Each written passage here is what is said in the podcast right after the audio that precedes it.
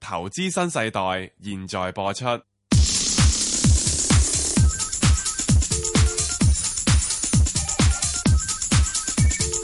石鏡泉鄺民彬與你進入投資新世代。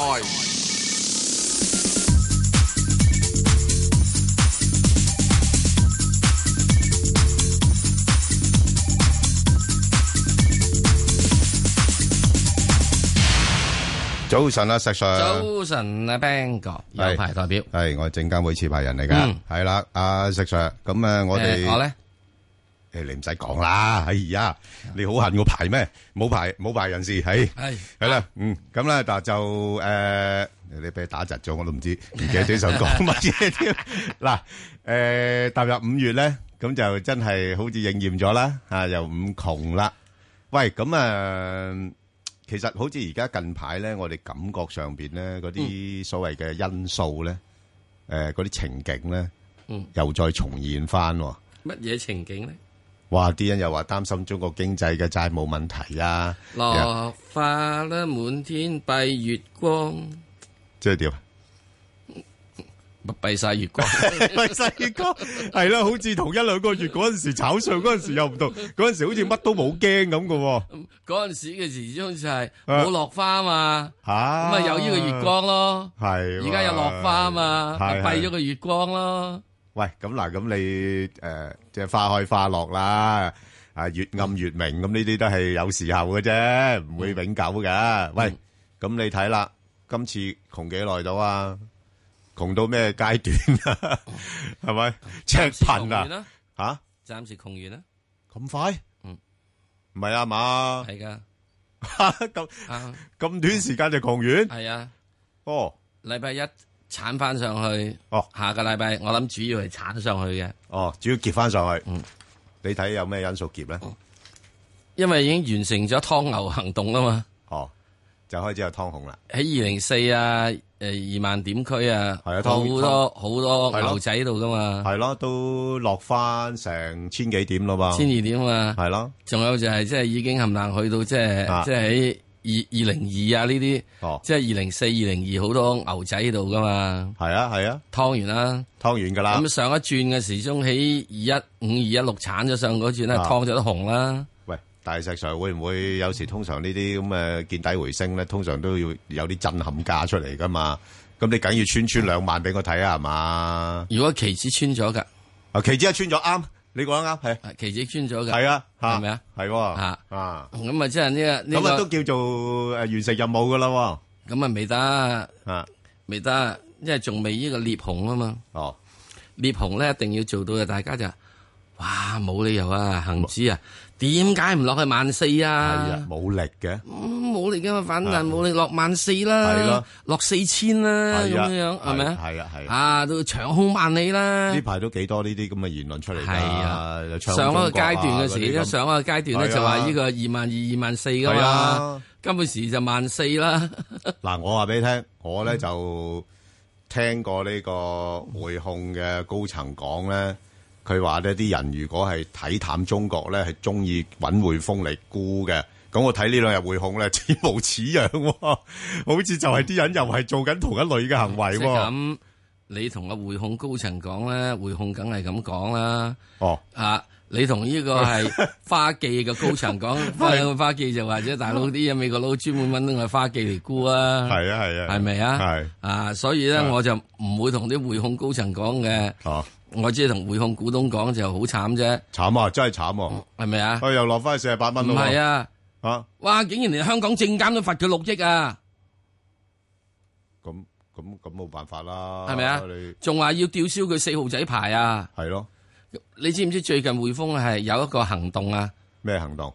全部所有嘅投資者啊，打個電話去啊，問下你承受風險能力幾多啊？咁大件事，係啊，哇！唉你呢個作為做投資決策嘅時，需唔需要人陪同喺側邊啊？咁嗱，個問題咁問嗯咁嘅嚴重，啊！你作為做呢個買嘢做決策，需唔需要人陪同喺側邊啊？咁啊係啊，即係而家嗰啲合規嗰個成本真係幾高下，你知唔知道而家要符合呢個規格嘅成本啊？係啊包括喺建造業入邊啊，所有行業入邊啊，四成嘅成本啊係要嚟咧符合法規嘅。喂，咁你第日你買石屎啊， 都未使咁多錢啊，喂阿阿石 Sir，你第日嗰啲咩環保，你估唔係咩？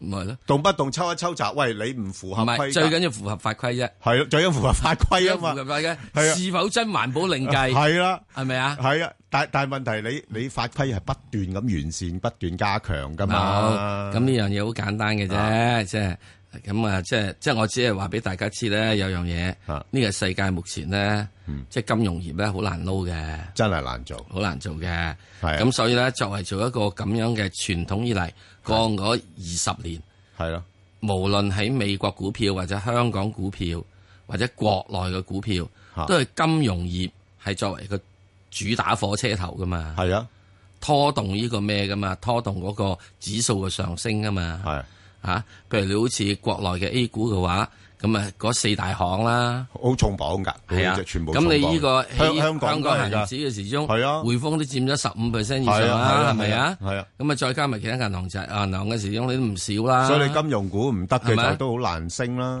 係咪啊？咁你而家啊你即係啊，好似誒工行啊、建行佔成七八個 percent 噶嘛？你而家一味靠晒騰訊啫嘛，係啊嚇啊，仲有隻中移動耐唔耐？係即係仲有係兩隻啫嘛啊，仲有就係呢個港交所咯，係啊係啊頂頂下咁樣 咯，係咪啊？國家 港交所就睇方向嘅，係啊誒港交所如果方向要下嘅咧，佢都頂唔順啊，嘅，佢都頂唔順係啊噶，咪港交所頂到而家呢個位係，啊，咦，即係我覺得即係得唔頂得得？太頂咯。太頂啊！太頂即係頂得誒夠定唔夠咧？個個都喂，而家實今日實會問你呢個問題。喂，我二百蚊沽咗咯二百蚊沽咗嘅時候好 啊，係咯唉唔咪等佢落幾多啊？噃，落幾多就係而家問呢個問題咯。哇！你諗我由於冇貨，我就好鬼要我知黑心你一噶，百六十五啦，係咪？係咪咁上下？咁啊，一百六五又即係會俾人抌嘅， 我知你想講呢個噶嘛？你你去你翻落依家一百七十八啦，好多咩？啊！我我都係個心目中，我都係落翻一百七十八，我都係咪啊我都買翻啲，我以前都沽咗，啊我而家都即係咁樣係咪啊落翻嗰個位，我都買啊，係嗱，啊，所以咧喺呢個過程入邊咧，即係如果大家要睇嘅話，就係嗯即係你諗下有咩嘢原因，係嗰個市係可以去即係咬翻轉頭，明白？有咩原因？唔使講原因喎，石 Sir。當個市場發生，誒，好似冇咩特別壞消息啦，咁對啦，咁咪要買翻上去咯。即係之前好多嘅壞消係息咯。嚇整整下之後嘅時候冇乜壞消息。嗱，消化咗又啦講一樣嘢，嘛又講一樣嘢啫。好啊，唯一係琴晚點啊？係期尾香港嘅期指夜期係升嘅，奇升怪六喎，十四點。奇怪喎，呢幾日過大往嗰幾日咧低水喎，仲要係一路咧係由呢係啊個期指夜期咧係跌落嚟百行幾先點咗喎行先嘅，係啊，即係預示咗第日已經係開成點㗎啦。所以你會問我啊哦，跌夠未啊？咁我係話喎暫時跌夠醒目咯啊。唔係咁，你你睇到琴琴晚外圍大部分市場都回穩翻係咪嘅啊。 咁啊原因就係美國經濟數據差啊嘛。點加息啊？石 Sir，我諗六月都唔使諗住啦。诶，唔緊要，你唔好問呢個問題。係咯我哋等陣有一個環係咯節專門討論呢樣嘢。係啊喂但係真係我哋唔係專家，到時揾啲專家嚟傾傾。即係啊而家似乎個市場都話睇死你都好難加啦，係咪先？係咁喂喂，唔加息有咩好做即啊？係去翻嘅時，喂，仲要講一樣嘢啊喎。你九月都可能冇得交啊喎，去到十二月先有得交喎。喂六月唔加唔到就九月一定唔會喐㗎啦。哇！由呢個六月到到十二月嘅時之中，啊幾好啊手痕㗎喎。喂你就又痕到不得了啦，唔你係冇晒貨，你點捱啊？咁多個月，唔係，啊即係我睇你一個禮拜你頂得順嘅嘢，落手扣都頂唔住㗎咪就係喎。咯。以石除而家呢個導行咧，一個禮拜對呢嘢嚟講一啲難度都冇，但係冇啊兩個禮拜咧，冇啊！我唔係呢個一個禮拜冇導行啊，我而家一個禮拜一已經想有導行。啊啊喐咗未啊？未有朋友同我講，喂，好誒。翻嚟再搞。石鏡泉匡文斌與你進入投資新世代，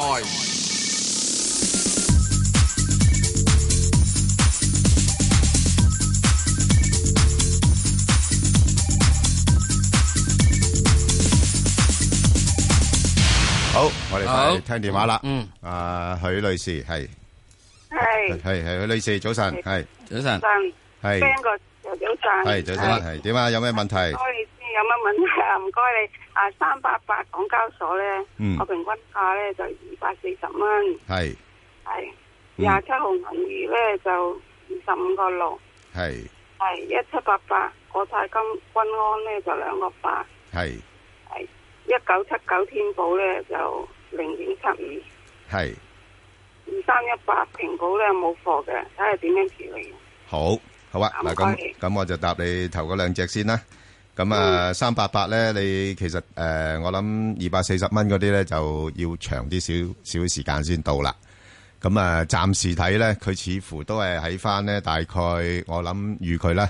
頭先我哋講咗噶啦，落到一百七十八蚊度咧，佢應該會有個支唔持係。啊阿阿 Ben 哥啊，嗯我我上個星期聽到你講話嗯誒誒二百蚊以上咧就沽咗，我沽一半啦，我手痕嘅一百八十六蚊入翻個市。哦哦哦，誒、咁你好嘢啦，你沽咗啦，咁你你起碼一。半沽咗一半啫，你你估咗一半，你已經係賺咗呢呢轉嘅差價啦嘛。咁呢個就係我嘅，我我就想诶诶同你分享嘅一個即係做法，就係 話但係我追咧又又喺一百六十五百一百八十六蚊係入翻嗰注。哦，你唔緊要啊，你一百八十六你已經賺咗十幾蚊啦嘛， 你好過喐都唔喐啊嘛，係咪？冇問題㗎。你你其實你其實一百八十六呢個位咧，亦都唔係差嘅。不過但係即係頭先我哋講嘅最理想冇貨嗰啲冇貨嗰啲咁啊，梗係等等低啲啦，係咪先？一百七十八啦，係咪？等一百七十八又係。係啊，178蚊入，但係呢，就上到去大概又係200蚊度呢，又走咗佢啦。咁呢，即係寧願， 200蚊。係-係，即係捕捉呢個範圍咯。其實大致上我估佢呢，應該，咁咁使唔使等深港通走啊？如果未到誒深港通未到二百蚊咧，咁照走噶啦嚇。呃誒，深港通其實我覺得你-你唔好走晒，你留返部分呢，就等深港通啦。如果深港通哦，一哦。出嚟呢，佢有可能湧一湧上210蚊嘅。咁哦，嗰陣- 210係啊，咁嗰陣時你又諗一諗啦，會唔會又走一啲呢？咁樣樣。哦，吓，我我即係我睇個消息咧，對佢個股價刺激咧係好短暫嘅啫，因為個個個個都係咁諗啊，個個好似你咁樣諗啊，我係等佢深港通出嚟啦。咁一出嚟，你諗下個個嗰阵时一齊掟嘅時間，你諗下嗰個嗰、個壓力會幾大，係咪？咁所以唔好唔好唔好搏到盡啦吓，嚇即係好似你嗰個做法就啱噶啦吓，嚇即係減緊一半，然後我哋游下水啊，出出入入啊，咁樣樣幫補下啦，好唔好？好咁好咁啊，另外你誒嗰個誒銀魚嗰度咧，誒廿五個六咧，係啦，我以為跌到廿五蚊邊可以入翻去誒啦嗱，唔唔唔唔擔心嘅，你呢只都唔使擔心，因為你買嗰個價位唔算高，係啦，即係銀魚廿六蚊樓下買咧，我覺得係誒可以嘅，但係琴日嗰個消息有冇影響佢誒㗎？有有影響有影響，但係佢已經誒最近碌咗好多下噶啦，我諗啊佢暫時應該喺廿四蚊度守一守，咁然後咧彈啊彈翻去咧，大大概彈翻去廿六個幾啊廿七蚊嗰啲位咯。廿六幾廿七蚊就走咗佢。系啦，咁就走咗佢啦。因為因為始終咧，澳門呃誒呢啲博彩業咧，誒、呃、暫時嘅經營環境都幾困難下嘅。不過銀娛咧，佢有個特色嘅，即係如果佢個大市咧調整完之後，佢上嘅話咧，佢通常都係咁嘅，佢行得快嘅，即係喺個升市但裏係佢邊跟。咗佢跟指數上去咁嘅。係啊，佢好似跟住佢指數股嚟噶嘛。啊係，所以佢有呢個特色喺度嘅。即係如果指數上咧，佢就上得快；指數落，佢又落得快嘅。咁所以你就呢段時間就係睇下你覺得個市況，即係頭先我同阿石 Sir 都分析咗啦，似乎而家個市咧喺兩萬點度咧，暫時定一定嘅，係有條件做啲反彈。咁你睇下呢轉反彈，你睇下上唔上得翻去，譬如廿六個零嗰啲位咯。如果上得到嘅，咪先走；如果唔係嘅，我覺得揸長少少呢只股票應該就唔使輸嘅。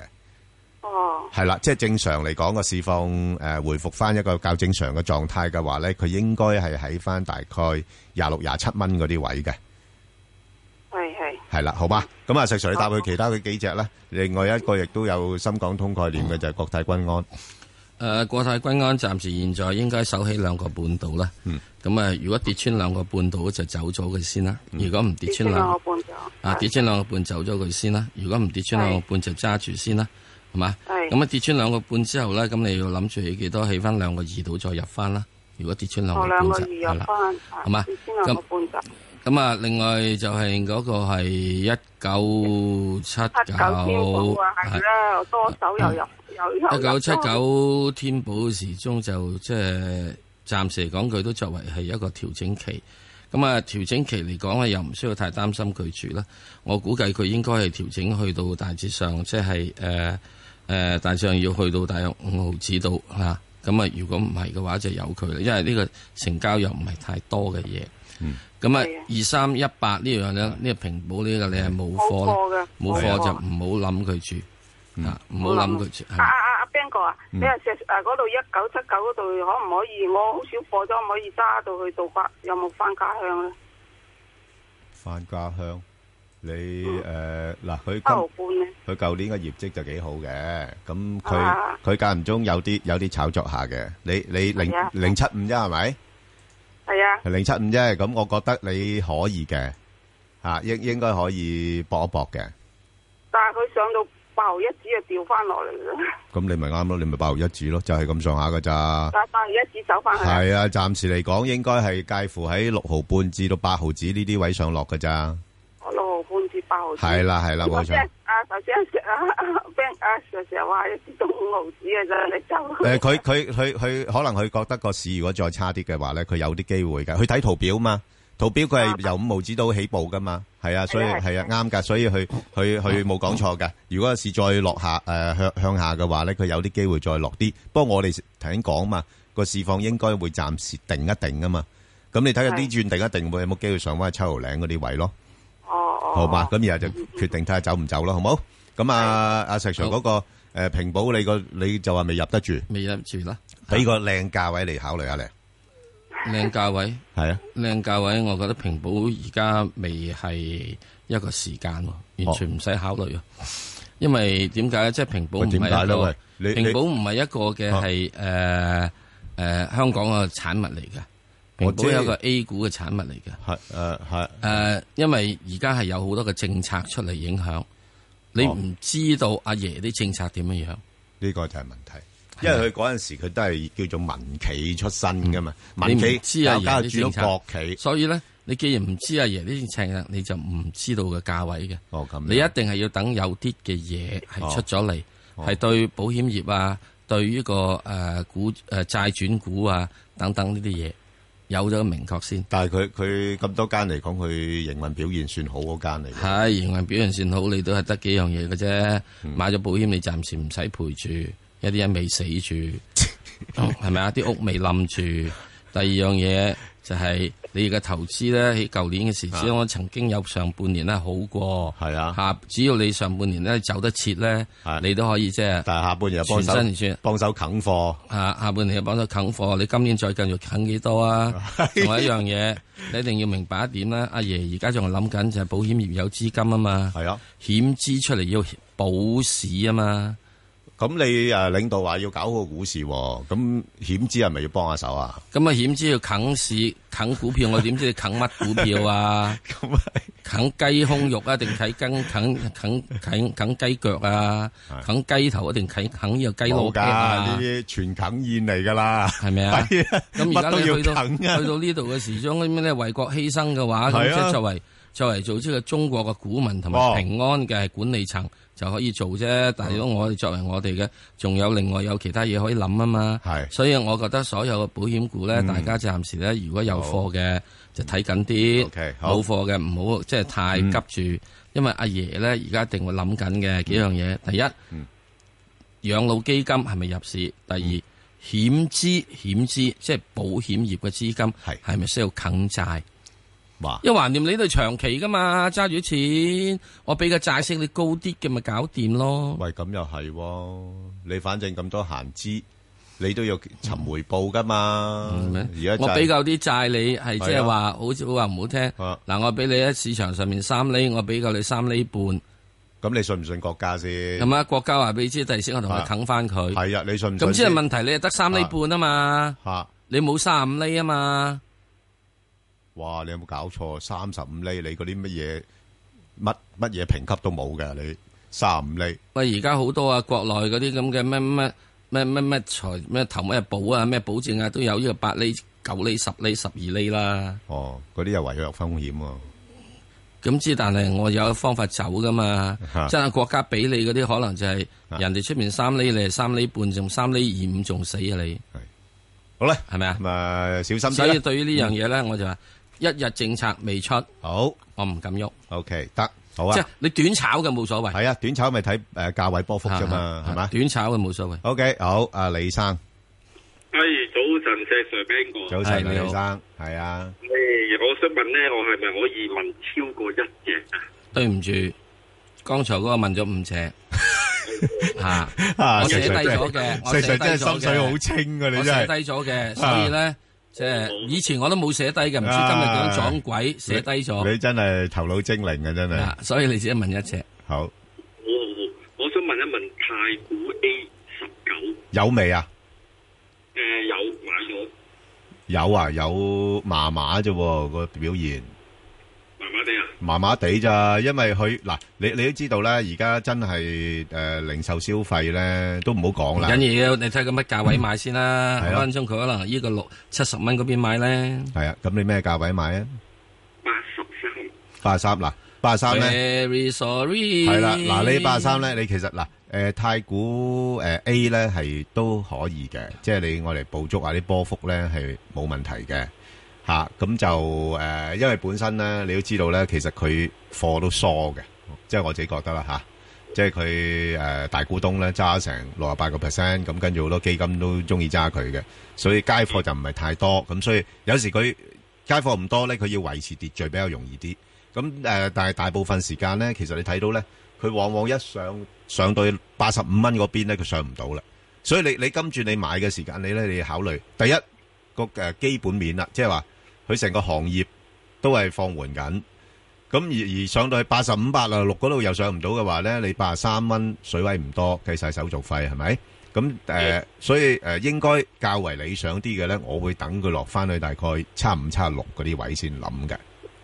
如如果咪唔夠位走啊嘛，咁所以不不過而家你已經入咗咧，咁就冇辦法啦。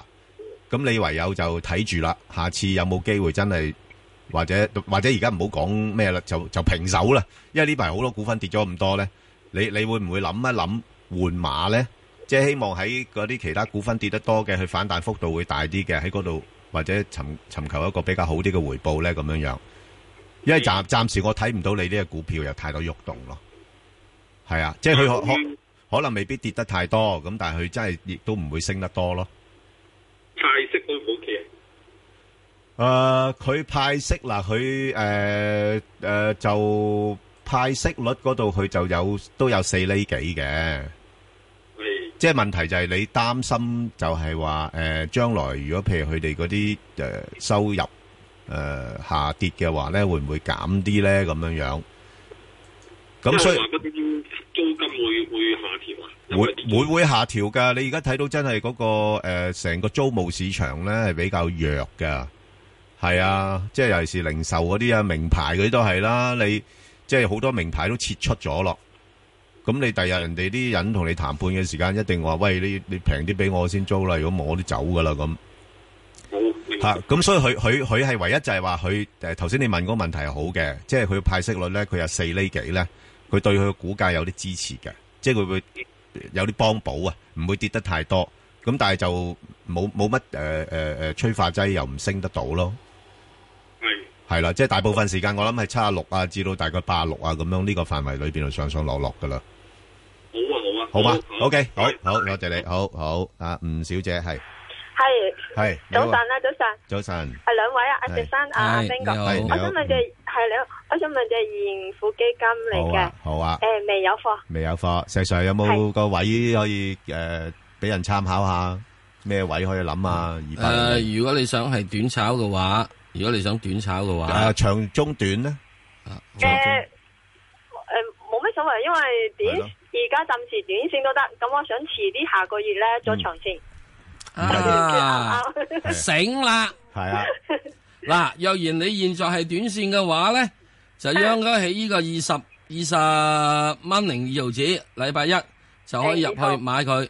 嗯，咁樣之後咧，你就唔好諗咁多喎，五毛煮好咯喎，誒啊，嗯二十蚊零二毫子，咁二十蚊七毫子就出咗佢。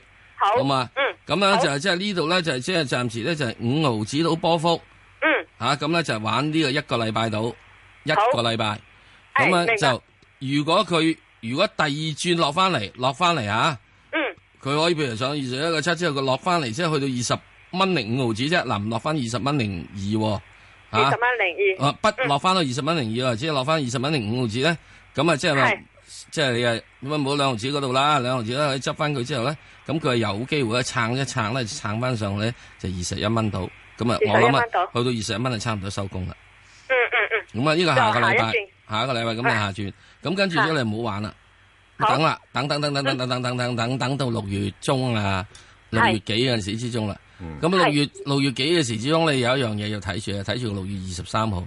诶，六公月投啊二十三號，係英國啊英國公公投，咁係啊，啊因為佢如果要死嘅咧，就係即係之前嘅事咧，應該係死咗噶啦系啦，已經反映反映緊啦嚇。嗯暫時嚟講咧，就係即係英國公投咧，就係暫時就係啲人咧就係仲係黐住啊歐洲呢個佔嘅民意係多啲啲，不過你唔知道啊嘅嚇唔知道其時有冇變化㗎嘛？咁啊，係啦，咁我估計就係你呢個暫時你而家呢只咧唔係一個可以暫時一個嘅係誒長線即係諗嘅位。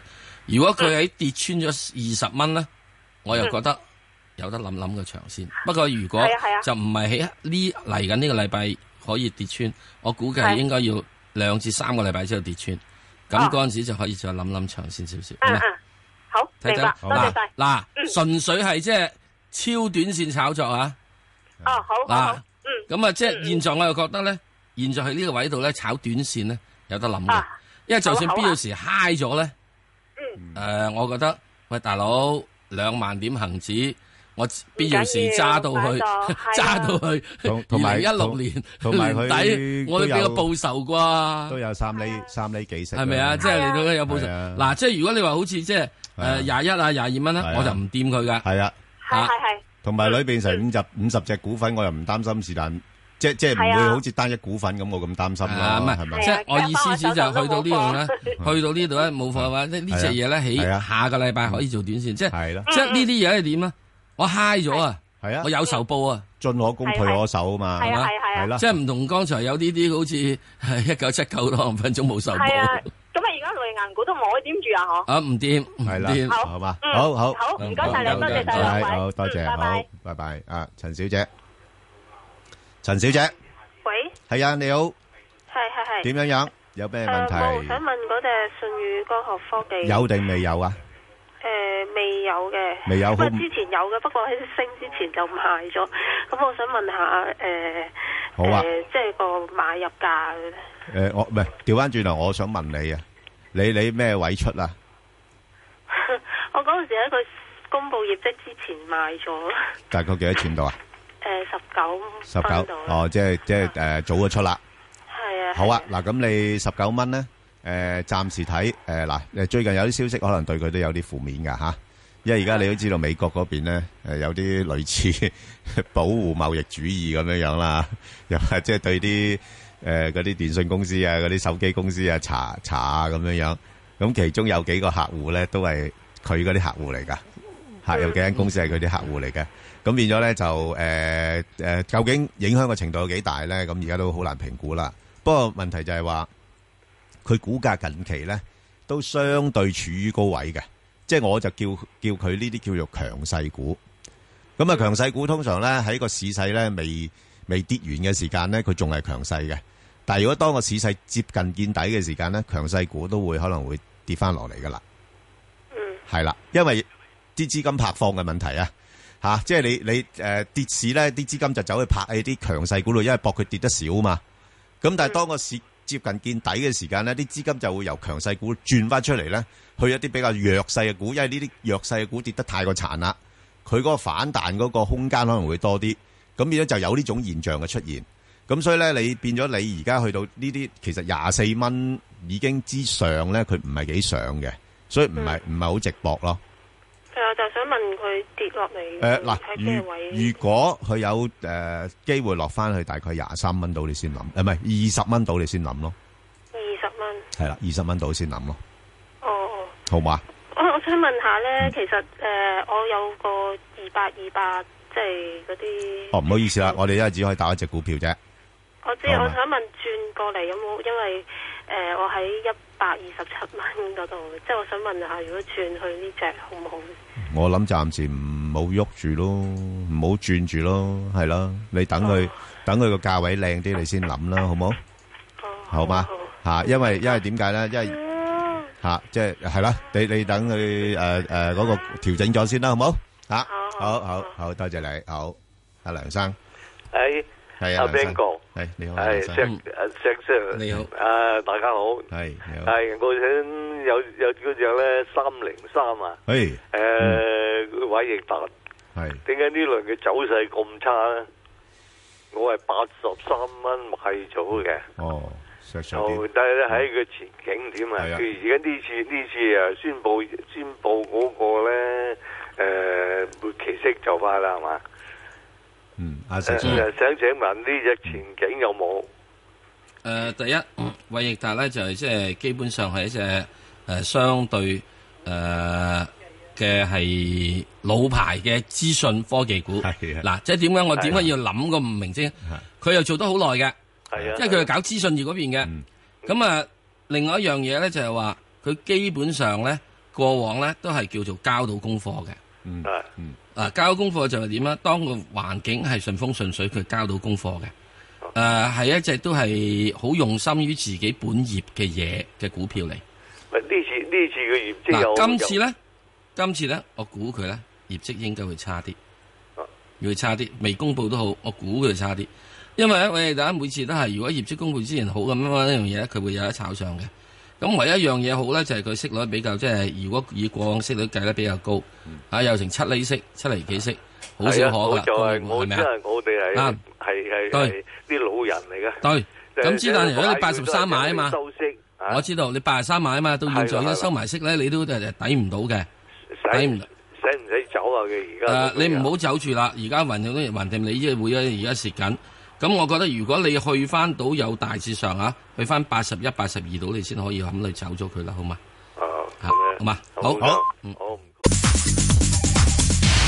好，翻嚟啊，劉小姐啦，劉小姐，系咁你嘅好，我就想問下，我嗯本身有诶匯豐五係號仔嘅，係咁啊七十幾蚊入嘅，而家係跌到咁嘅，我就買你。其實我諗住擺嚟收息嘅，貪我息高嘅。係咁我嘅我應該溝貨啊，定係诶將我而家手頭上嘅錢诶外買诶恒生，因為恒生或者二八零零佢高啲息就愛嚟維持實個生活，睇下 O 唔 O K 嘅。誒呃嗱，你匯豐嗰度咧，我諗暫時你有咧就唔好溝住啦。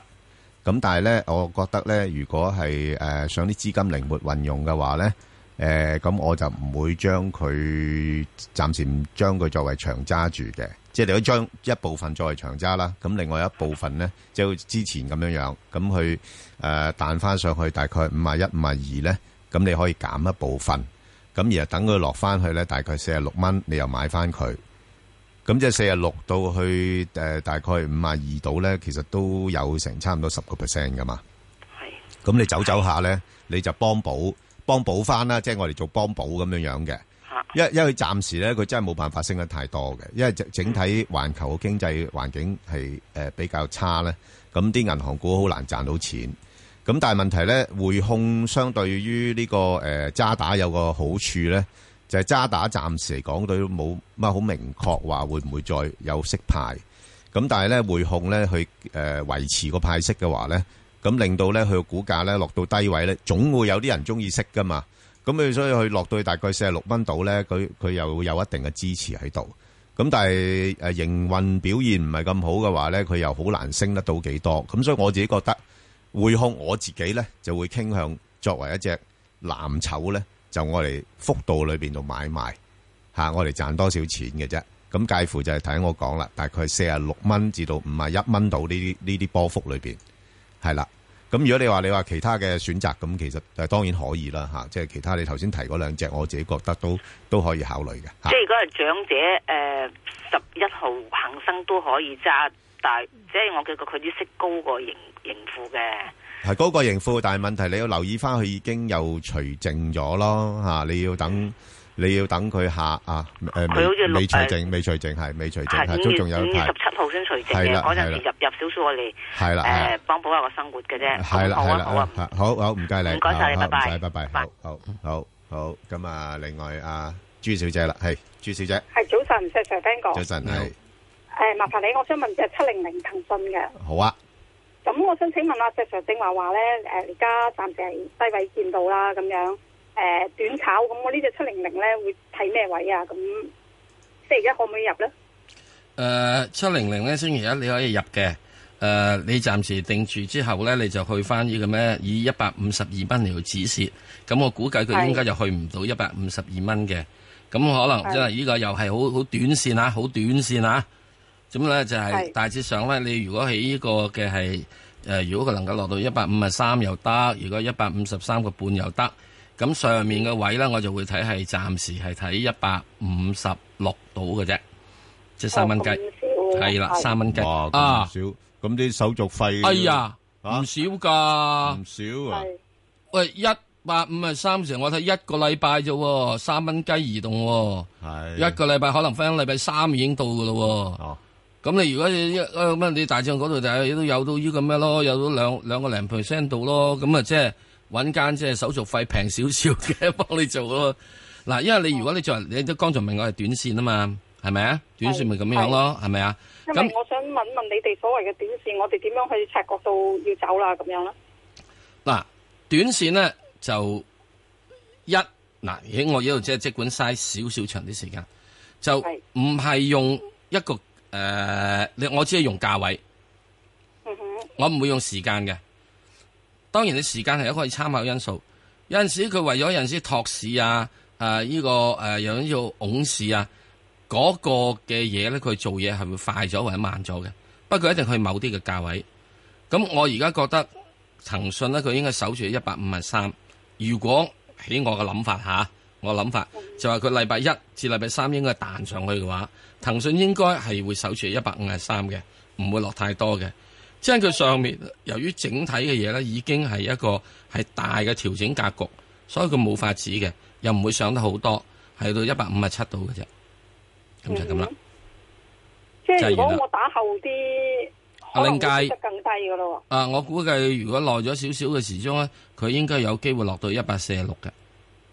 哦你而家講短線，我講緊即係禮拜一至禮拜三，好冇？喎。哦，啊，哦，咁我點樣察覺到我哋要走啊？係咪要睇牛熊分布咧？誒、牛熊分布同佢冇乜關係嘅，嗰、個係唔睇係即期指係嘅即啫係，。如果我哋係短線，你所謂嘅短線誒、咧，短線嘅時完全睇嗰、個誒、呃即係如果誒紅如果太多咧，哇我哋係咪？對 唔住，如果你要啊真係要講呢樣嘢咧，可以講呢、個講三日，好冇啊？哦講三日，哦所以暫時都講唔到咁多。唯一件事你要醒覺咧，就係話有一樣嘢，誒、呃一個好簡單嘅，應升不升就要就係、死硬，應跌不跌啊就會升緊。呢個咧我淨係睇嘅就話。就係我點解會睇翻？我估雖然我琴日晏晝啊，我已經睇，我唔會諗住做空，係呢個過呢個週末咧。係，因為我已經覺得啊，喺禮拜三啊有個美國嘅 ADP 嗰個嘅小飛龍，所謂嘅小飛龍就係數據私係啊人企業數據，已經係差到咧無與倫比啦。已經預示咗禮拜-即係琴晚嗰啲數據都唔方靚㗎啦。對啦。係啦，咁啊，市場預呢個佢增長二十萬職位，佢只增長十嗯係嗯五萬九啫。咁之但係美元竟然嗰晚係唔跌，哦，仲由呢個九十二鏟翻上去九十四，咁呢啲應該係有配合啦。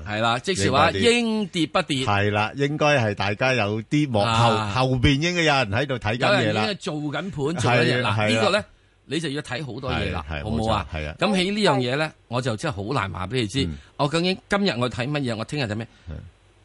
我話俾你知，我最多時我睇一百五十幾個 data 嘅。係 係你都你你都好好犀即利係，所謂短線都係睇一個禮拜住啫。我而家我睇到禮拜三添咋。係啦，哦，咁少，OK，好，唔該晒，好兩位好好啊，柯柯小姐係柯小姐，係啊，喂柯小姐係係誒你好，係誒唔該，想問隻誒二百二百嘅係好啊，誒，我誒嗰陣時一百誒三十蚊就買咗，想問下即係繼續 hold 住好啊，即係即係住啲一帶一路啊，或者啊交所嗰啲。嗯，好啊，阿石 Sir 打佢啊，誒，第一你係一百三十蚊買咗係咪？唔係賣咗，唔係沽出，入啊，入咗，你入咗啊嘛，係買咗係咪啊？係啊係即係你買入咗啊嘛。咁你而家既然係買入咗之後咧，有個痛苦啦。你一百三十蚊去到而家咧，係一個好誒、嗯好好好，即係嗰個價已經好深啊，蝕得。咁、啊如果我叫你現在出出咗佢嘅話，我叫你大約係呢個七十五蚊買翻，咁你又覺得我十蚊雞我走嚟做乜咧？我已經冇咗冇咗即係成差唔多成呢個三十幾三十成四十蚊啦，係咪啊？四十蚊啦，咁我為乜要要搏嗰十蚊雞？咁如果係咁嘅話，我就另外叫你就係、你揸住佢。咁你揸住佢點做咧？誒、我又我又對呢個二百二百有啲信心嘅。咁我覺得佢咧第時咧就可以咧就唔可以去到咁快去到一百三十蚊處。誒、喺今年嘅年底啦，我諗佢係有機會可以係誒、上呃一上翻去呢個一百蚊度嘅啫。今年年底100蚊係一百蚊哦度。咁若然如果你喺嗰度可以做到咧，你可以走走咗佢。咁現在咧，佢嚟緊誒禮拜一啊、禮拜二、禮拜三可能會彈少少，即係唔係彈好多嘅，可能去到八五啊、八六啊，咁啊唔係八八六啊、八七啊咁樣樣，唔係彈好多。咁之但係誒、呃要佢真係彈好多咧，就第二件事有一樣嘢，一定要阿爺咧對嗰個國內嘅內銀股同埋內險股有咗明確嘅政策出咗嚟，特別係以債轉股呢度。因為恒生 H 股嘅係入邊嚟講，入邊咧佢會最主要嘅重嘅成分粉係內銀股同埋一啲保險股。咁所以你要嗰度咧而，家話內人唔好嘛，係啦，所以佢就變咗會差咗係啦。誒、你如果你係轉嘅咧，唔係話唔得，不轉咗之後，我唔知你買乜啦，係咪啊？咁即係好多時都係好多朋友都係誒唔蝕咗百分之三十，唔蝕咗百分之五十咧，唔會諗住要轉嘅。咁之但以一個咁樣有實力嘅，嗱，我覺得嚇。誒恒生 H 股佢入邊所代表啲股票咧，都係有實力嘅股票，係跌咗百分之三十，變係百分之百分之五十度咧，其實已經差唔多係嗰個底部附近地區嘅。咁不過要慢慢捱咯。咁、你如果現在嚟講，你由一百，即係我只係睇，你由一百三十到到呢個係八十五，你都唔走咧，咁我覺得你就根本你就係誒誒唔係跟咁跟貼嘅市。咁既然唔係咁跟貼嘅市，我仲叫你就係、啊，你八十五蚊出咗佢七十五蚊入翻啦，哇！你四十蚊唔睇嘅市，我叫你睇十蚊嘅市。咁、我覺得我仲要求你多咗咯。咁如果從我嘅角度，我就叫你，誒、不如你揸住佢咧，等佢翻翻上去一百蚊先咯，好嘛？好啦好，OK，好嘛好，啊，陳小姐，陳小姐，係早晨啊，早晨，係你好，係係，我想問只一七五嘅，我而家未有貨嘅，我想诶買嘅，唔知咩位買先啱咧？同埋呢只股值唔值得诶投資落去咧？嗱，诶呢一股咧係可以諗嘅，但係你要留意翻咧，佢係有一定嘅波幅嘅，因為佢係屬於啲 high beta 股份啊，即係 high beta 股份，即係話個市升咧，佢又升得多啲，呃诶個市跌咧，佢又跌得多啲咁樣樣。咁誒，暫時睇咧，佢誒跌穿咗四蚊個位嘅話咧，咁四蚊個位咧就成為嗰個阻力噶啦。咁所以你可以捕捉就係喺翻大概三個六至到四蚊呢度咧，嚇、我就會傾向做買賣多嘅嚇、即係我就冇阿石 Sir 咁樣樣睇得咁好，因為主要係因為咧頭先考慮個因素就係個市況仲會波動啊嘛。咁市況波動嘅時候咧，佢又跟住佢發上發落咁樣樣，咁我點解唔唔捕捉啊？呢啲咁嘅誒區間裏邊就做買賣咧？咁咁所以暫時睇三個六至到四蚊咯。诶個止蝕位係幾多咧？止蝕位啊，其實誒嗱、呃如果你話誒、認真要止蝕嘅話咧，你三個六買，你咪大概定十個 percent 到咯。嚇、即係、哦即係大概三個三10%嚇，三個三咁上下，你咪止蝕咗佢咯。一般、哦一般嚟咁講，又我覺得又唔需要止蝕，除非佢有啲即係特別負面嘅消息出嚟咯。哦，我係驚啦佢有時有時跌跌跌跌跌兩個幾都夠膽噶嘛？诶，嗰啲就比較上特殊啲嘅情況嘅，嗯吓咁、當然啦，你話指指示係可以嘅，咁你咪就係定翻十個 percent 度啦，好嘛？哦咁樣好啦好啊，OK，好唔該好唔晒唔使，該好咁啊，好啦，我哋要诶、呃快速啦。咁頭先我同阿石 Sir 咧都诶、呃答咗一啲網上嘅提問啦，咁就嗰啲股票就比較曾經一度係比較係诶、呃受到注意，但係呢排已經冷落晒噶啦，就係只宏華一九六啊，诶、就同嗰啲诶石油開採有關係嘅。咁咧就誒、呃、聽眾咧可以上翻去香港電台嘅公共事務組嘅 Facebook 度聽下啦。咁啊，亦都可以繼續留言咧，啊問佢自己嘅心水嘅股票嘅。好，咁啊，石 Sir 啊，呢、個中銀咧，你只愛股啊，誒、你國內嗰隻係咪係啊，中國銀行嗰只啊，點即係樣北？京嗰只。系冇错，咁而家落到呢啲位啦，又接近翻你嗰啲入貨位噶咯，諗唔諗得過咧？誒、誒呃唔係喎，中銀嘅入貨位我係呢個而家我係褪咗兩毛主嘅喎。又騰兩毛主啦，有啊，我不嬲都係講啊，本來以前就係五蚊、四蚊、三蚊噶嘛。啊，即係建行就五蚊，係工啊行四蚊，而家誒中銀就呢個三蚊啦啊嘛。係咯係咯有呢個爺拱出呢個債轉股，我就哦各自我就褪開兩毫子啊嘛。哦，即係兩個八先諗㗎啦，係啦，兩個八先諗喎。咁嗯好嗯啊，兩個八即係三個八同四個八喎 OK。啊，即咁係啊全。部褪兩毛，全部褪兩毛。好嗯咁喺以目前嚟講嘅話，我都係咁樣褪兩毛咯。同埋今次嘅時之中咧，誒、我會褪多兩毛添喎，又褪多啲添。係啊，因為今次嘅樣真係唔係咁好樣。嗯係啊，哦，因為阿爺，因為全世界都講緊話你啲債唔掂喎。係啦，係咪啊？係要索冚羅喎，索羅斯又話你衰係啊喎，乜嘢都話你係啊衰，喎又。又話仲差過雷曼嗰陣係時嘛，添即嘛，係話哇有啲仲話差過雷曼五倍喎，係咪靠哇下咁竟啊然可以即係係啦好都差過雷曼五倍喎，咪咯，雷曼都咁震撼咯，係咪？有樣嘢啊嘛，雷曼就係美國聯邦儲備唔肯救雷曼啊嘛，嗯哦佢救咗 AIG 啊嘛係啊，哦，咁雷曼咪爆爆煲咯係啊，AIG 咪生存呢度咯，啊咁只能你認為阿爺會唔會救唔救中國銀行啊？哦，中國銀行喎，係喎。